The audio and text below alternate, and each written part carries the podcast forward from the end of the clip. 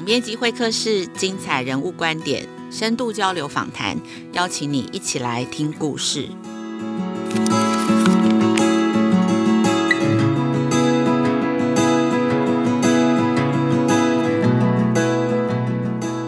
大家最近好吗？我是雅慧。若是哦，这一年呃，每天大家上学上班的时候，有经过国中小的校门口哦，可能都会注意到。这些学校的门口都挂上了新招牌或是红布条，宣称学校已经是双语实验国小或是国中，或是说学校的双语课程。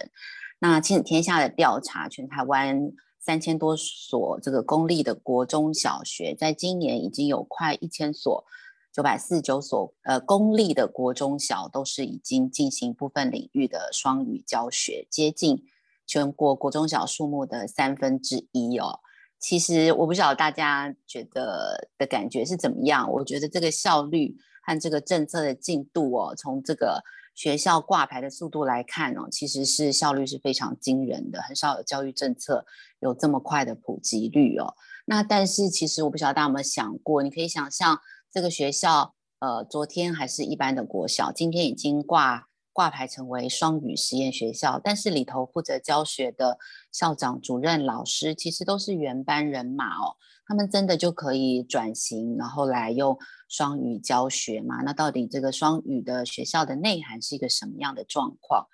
那双语教学的转型，其实关键就是老师。去年因为疫情，全台湾进入三级警戒，呃，教甄都暂停。那今年哦，就原本预计要大量的招聘老师，那面对这个呃双语政策，你可以想象哦，其实双语老师也是招募老师的关键的一个人力需求。那我们来看今年呃教师甄试的简章，我们若是以最都会最呃人文荟萃的台北市为例，今年台北市国小要招募普通科的老师，要招募九十三个老师。有两千七百多位报名，就是非常竞争，大概只有百分之三点四的录取率哦。国小台北市的特教老师会呃开二十名的缺，但是有八百七十个人报名，录取率只有百分之二。那双语老师也是今年招募的重点，台北市的双语体育老师要招二十五人，但是只有五个人报名。音乐老师要招十七个，但是只有六个人报名。然后自然老师，呃，自然的双语老师要招募二十六名，但是只有十个人报名，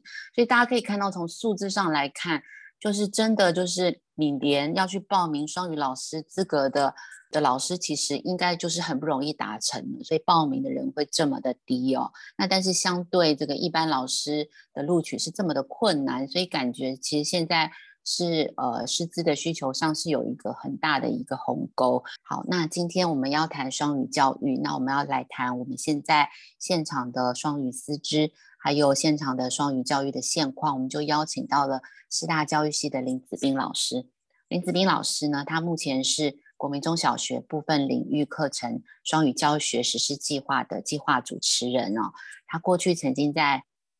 英国还有新加坡的大学任教，他有国际双语教育的经验，同时他现在还是师大的副教务长跟教学发展中心主任。那老师他在过去一两年跑了非常多的现场，各县市的国中小的教学现场都进入现场观课跟陪伴老师。今天我们就就来请教呃子斌老师关于台湾双语教育发展的一些现况跟挑战，请老师跟大家打个招呼。呃，雅慧早，还有亲子天下 Podcast 的的听众，大家早。好，老师，那首先哦，可不可以请你先谈一谈，就是呃，现在双语师资的需求这么恐急，那也可以看到这个双语政策推动的呃非常的积极。老师要不要先为我们解释一下，到底这个政策，你从长期关注这个国民中小学的这个教育政策来看，这政策的规模跟意义是什么？那老师可不可以帮我们解读一下？好，我想雅慧的观察非常的精准哦。呃，双语政策，如果我们说双语教育政策放在教育体系里面来讲的话，这应该是绝大部分家长有志一同，觉得它是一个好事。不管我们看一下过去的这些教育政策，不同的家长哦，站在不同的角度，可能有不同的想法、不同的意见。但是对于唯独对于双语，好像大家就是有志一同，觉得它就是好事。那从规模上来讲的话，这个政策也是过去二十几年来在我们教改的历程里面很少见的有一个规模这么庞大的政策哦。因为过去我们国民国民教育阶段会有国民教育阶段自己的教育政策，高等教育阶段通常会有高等教育的政策。不过，如果我们看去年哦教育部推出的几个大的计划来看的话，跟双语相关的，它一路从国小、国中、高中影响到大学，甚至包含硕博班。我想各位听众可能也有在媒体上有看到，包含双语大学都出来，所以我们其实很少见一个教育政策会一路的从小学影响到大学，甚至硕博班，所以可以看到这个规模是非常庞大的。如果我们来看这个政策投入的资源的话，它更是惊人。最这个政策一开始的时候，可能就是两三亿的经费，可是到去年的时候，已经增长到在国民教育阶段已经有二十几亿投进来了。那我们可以预期的话，一年对一年。一年大概有二十五亿的经费，甚至超过，因为二十几亿这个大概就是国教署这边投进来的经费。那我们不要忘记，它还有国发会的一些经费会溢出。所以它是从呃影响性，从小学到硕博，然后以及政府投入的资源来看，都是呃规模相当的大，然后家长非常的支持。对。可见，它是一个大家都觉得很重要的事情，就是让学生能够在求学的阶段学会双语能力。对，我相信这个应该是大家都相信，学生会更多的语言，其实对学生来说是好处。那选择双语的部分，这个政策的选择，它绝对，如果我们从国家政策来看，它就是选择国语跟英语嘛。那我相信，选择英语这件事情，对更多家长来说，他是更不会反对的。嗯，大家都觉得英语好，其实对于学生毕业的未来，呃，不管是就业啊，或者是呃你自己呃更有这个独立的能力，都是非常的关键哦。没错，那我想家长对于，尤其是华人的家长啊，或者我们说整个东亚来说，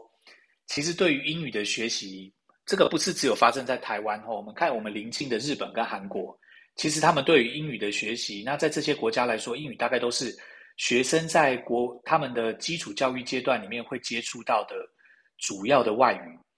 那不只是台湾的家长，在日本、韩国也一样，家长对于英语的学习其实都有一定的关注的程度。那这个政策下来的时候，很多家长可能会觉得，如果我小孩的学校转成双语学校的时候，是不是代表某种程度我孩子的英文可能会变好？我想说，这个可能。以我们的理解是，为什么家长不太会反对这个的原因？他可能觉得，他某种程度上把双语教育跟英文能力提升画上某一种程度的等号啦。对，虽然这个是值得讨论的。对。那我们先来谈，就是刚刚讲的，我们说几乎多数的人，从家长啊到这个政策制定者啊，大家都觉得英文很重要。我相信，其实现场的老师应该也都是知道英文很重要。那现在这一年当中，我们全台湾呃增加了这样快一千所的双语实验学校。那老师这两年也深入现场，其实就是要协助这个转型嘛，就是协助这个挂牌以后可以真正的落实。那老师呃这一两年在现场的这个整个填调啊跟陪伴老老师，你觉得目前最大的困难是什么？还是说现在很顺利吗？没有什么挑战吗？老师可不可以跟我们分享一下现场的状况？好，我想如果讲到教学现场的话，这个挑战绝对是非常大的。因为雅慧其实刚刚已经提出来非常重要的一点，我不可能今天我学校挂牌，我不不论我叫做双语课程学校、双语实验学校或双语教育学校啊，各县市可能也有自己的名称。我不，今天不是我挂了这个招牌，我的学校马上就自己能够变成双语。我觉得我们不要被名称的调整就觉得说教育好像是一夜之间就可以转换的。我想现场上现在面对到几个大的问题，我觉得这些挑战是非常的严峻的。那我自己在协助教育部执行国民中小学部分领域双语教学实施计划这里面的时候，我采的一个方式其实是。第一个，我们对学校来说，我们尽量提供学校各种的支持，哦，那让学校如果要做双语的时候，稍微可以安心一点。当我们同时不断的告诉学校，双语的转型、双语的推动跟落实是需要时间的，这个我们不断不断的一直释放这个讯息给我计划里面的学校。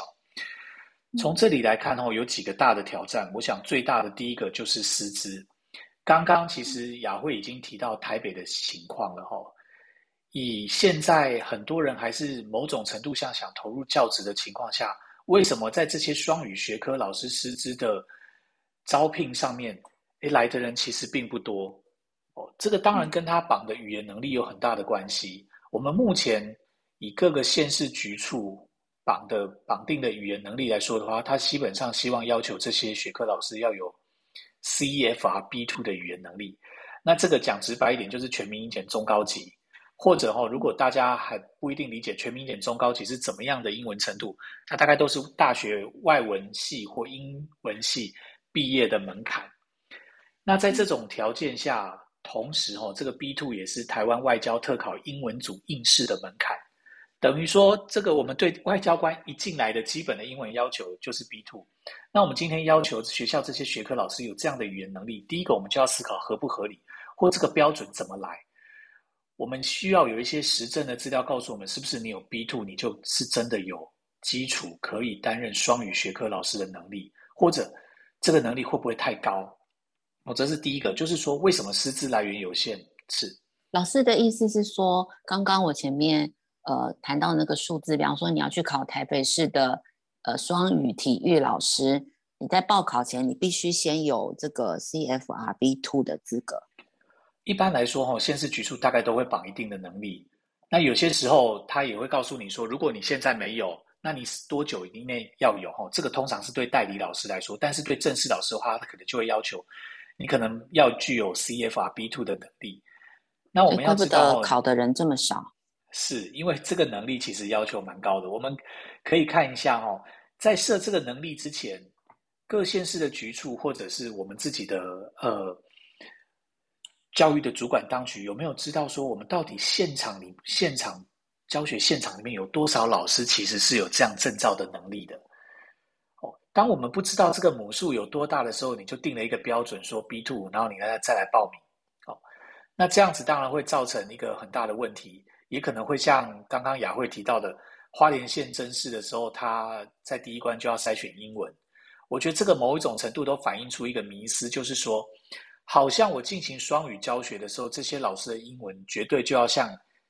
这些英文老师或者是外文系毕业的这些学生一样，程度这么的好。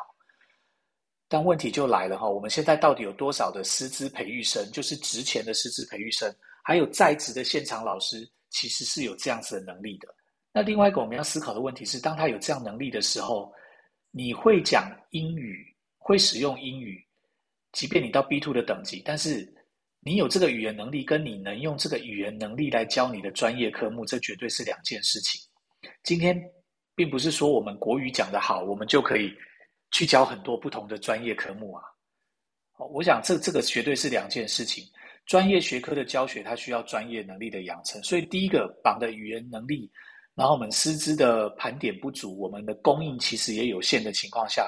教学现场遇到的第一个最最大的问题就是，如果学校转型成双语学校的时候，我有多少老师可以做这件事？这绝对是第一个大问题。第二个问题就来了，学校里面日常课程与教学最直接影响的就是老师跟学生。那就算我的老师今天能力很够，我有这么多充足的能力好的老师可以教双语。但问题，学生听不听得懂？学生除了学校之外，他有双语的环境吗？如果没有，他只是在学校接触双语的环境的时候，我们也要帮学生想一想，他需要多少的时间适应，才有可能可以听得懂老师在课堂上用双语教学。哦，所以第二个问题挑战一定是发生在学生身上。那再来，我们今天所有的教材绝大部分都还是以中文为主啊，除了英文课本之外。其他基本上都是中文为主，所以当这些老师就算他有能力，他也有意愿，觉得要推动双语学科教学的情况下，这些老师他必须自己编教材，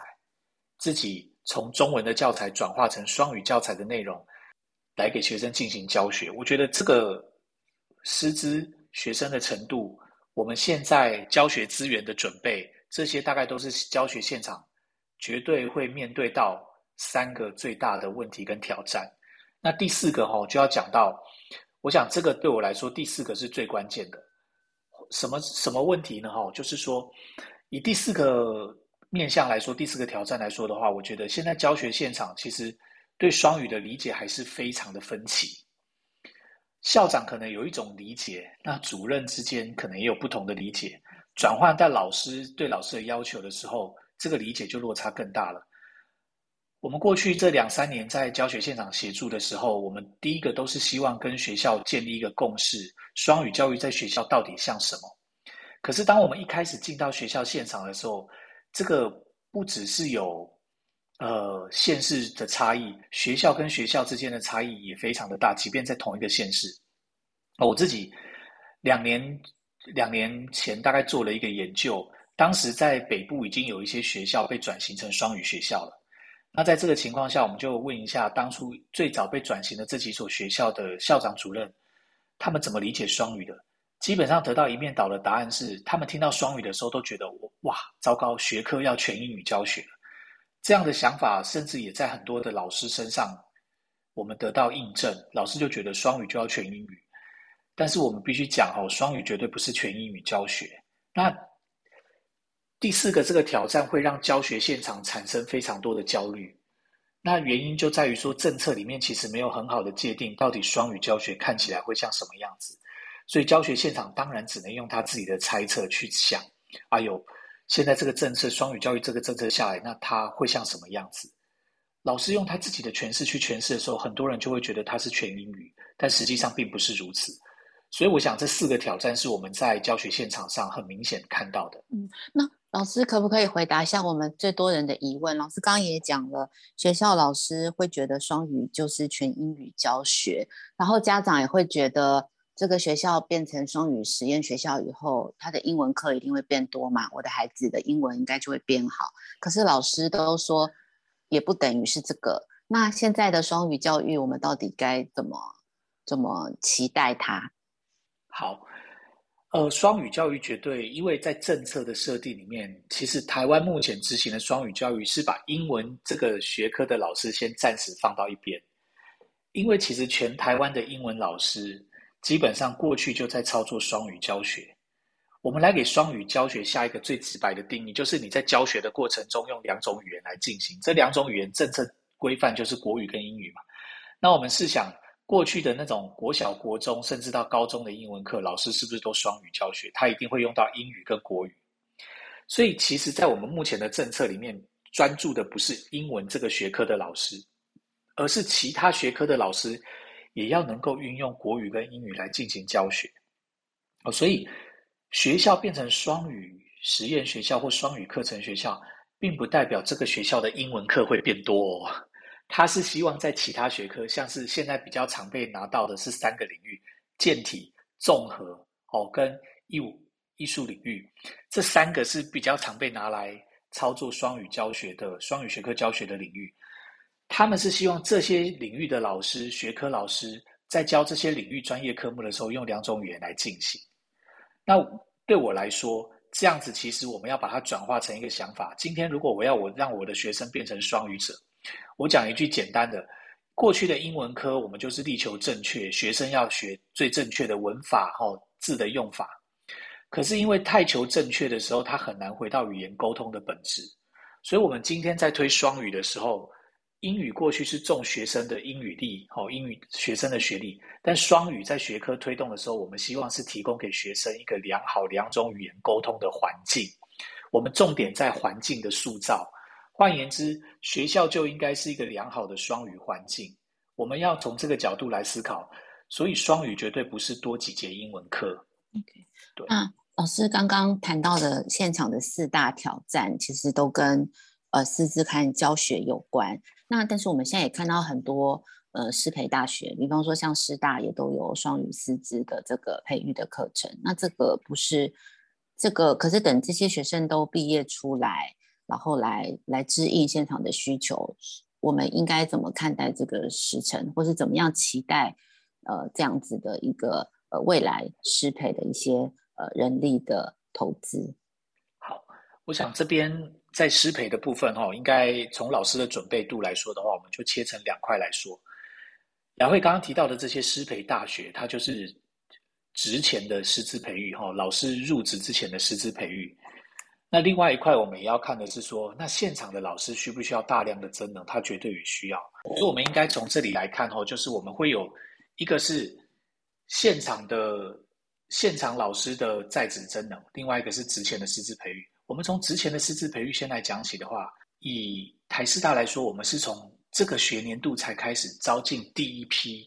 双语学科，要加入双语专长的学科。之前的师培生哦，是一一一学年进到教学前还是一一零？对，我们他们才开始上课。去年上个学哎，应该是一百一十学年度开始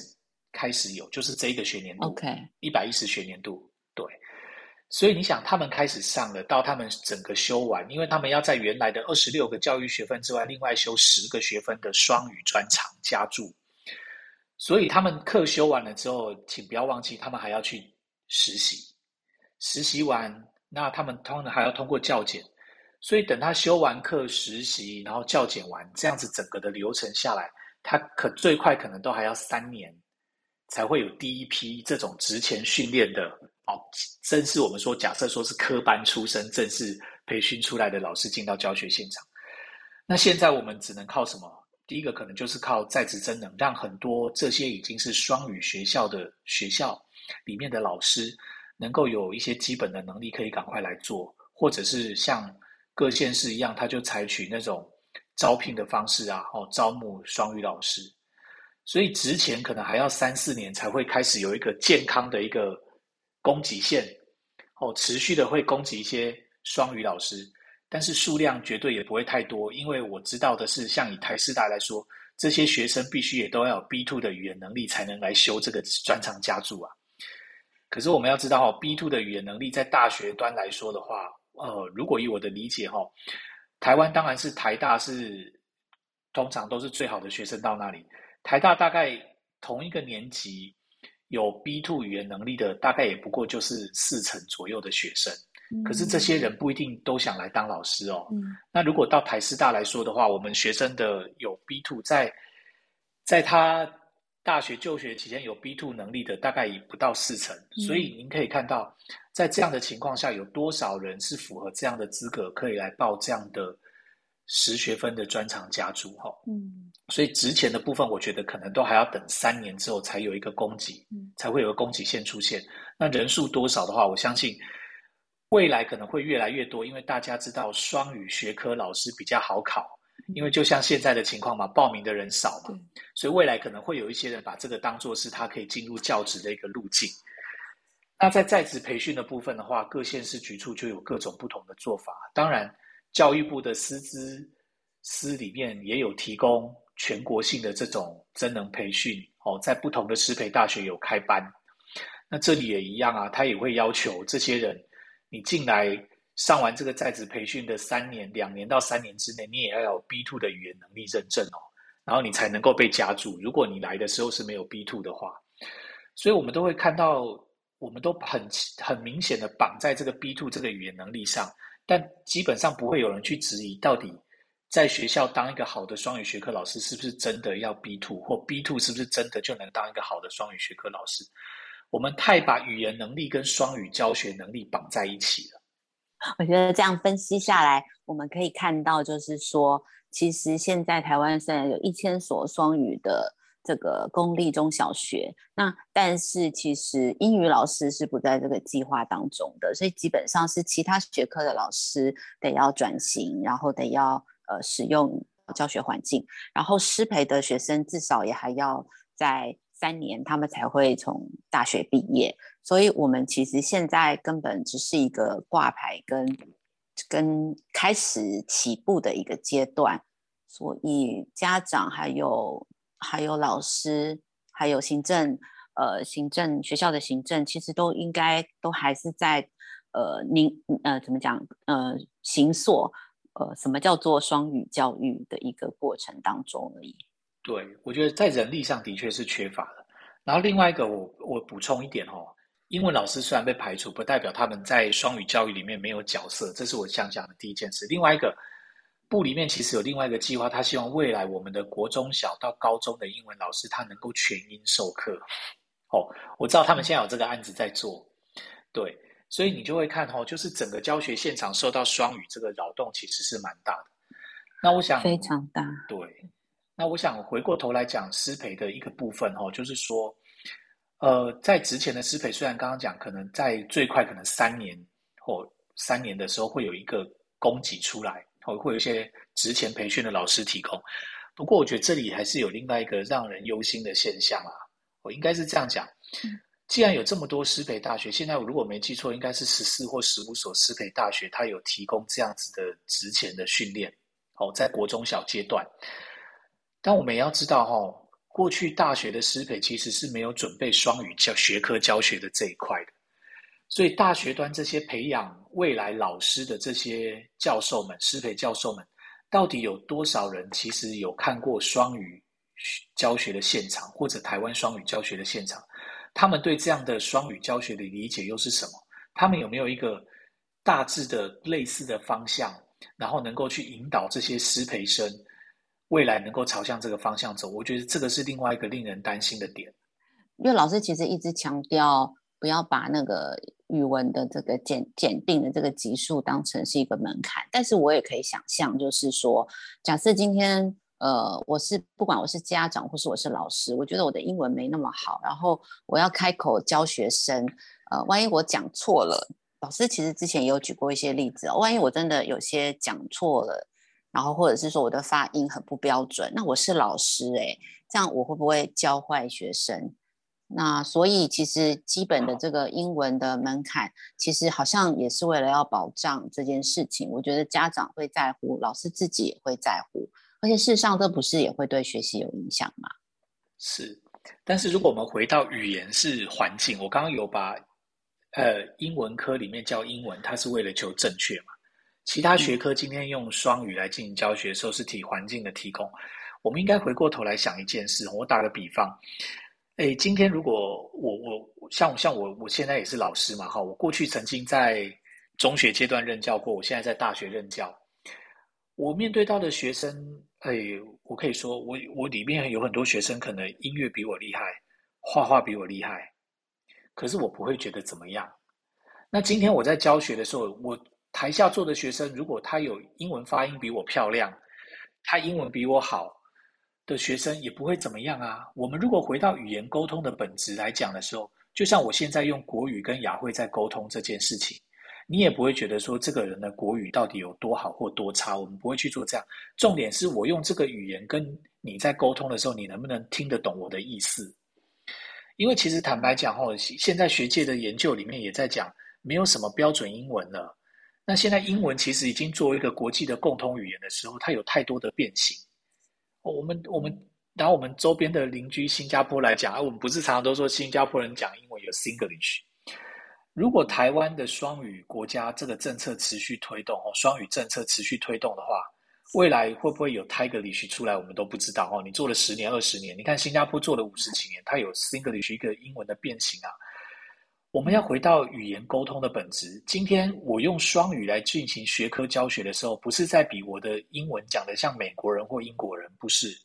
而是我用这两种语言传递给你学科教学的内容，你能不能理解？那在这样的过程里面，我们同时提供给学生一个语言使用的环境，让他体验到、体会到，我们平常讲的国语跟英语都是在学校可以拿来沟通的工具，让学生敢开口。我想这个可能比较像是目前推双语在学科里面推的一个，对我来说了哈，这个是以环境这个角度来看的话是比较比较好的。好，我觉得老师今天的这个分享啊，让我更清楚了。呃，现场的状况，然后我觉得老师其实刚刚的结论是一个对现场老师可能是一个呃很好的提醒，就是当这个世界越乱的时候，我们的心就应该要越静哦，回到那个本质，就是我教室里头的这群学生，他们最需要什么？他们最需要的是双语，还是一零八课纲的的的哪一件事情？还是还是其他的这个数位？学习的部分，那我们把这些东西拿来，呃，作为我们教学的核心，然后作为促进我们改变的一个一个动力哦。那这样子来看的话，可能面对变化就会比较平稳一点。那但是其实从政策制定者来的角度来看，我们现在是不是现场的政策已经太多了？那这些政策到底是从政治出发，还是真的是从呃学生的学习出发？我我觉得其实应该应该好好的来来思考，我们也应该也应该有一些讨论哦。啊，今天非常谢谢老师，谢谢雅慧。好，非常感谢大家今天收听总编辑会客室，我是总编辑陈雅慧。若是您对教育的议题有兴趣哦，欢迎您订阅翻转教育的会员服务。你可以搜索翻转教育哦，一天只要一块钱就可以阅读教育最新的趋势跟报道哦，还有主题的教学资源跟线上的工作坊。亲子天下 Podcast 周一到周六谈教育聊生活，开启美好的新关系。欢迎您订阅收听哦，Apple Podcast 还有 Spotify，给我们五星评价。你想要听什么样的节目？也欢迎大家继续来许愿池给我们回馈。我们下次见。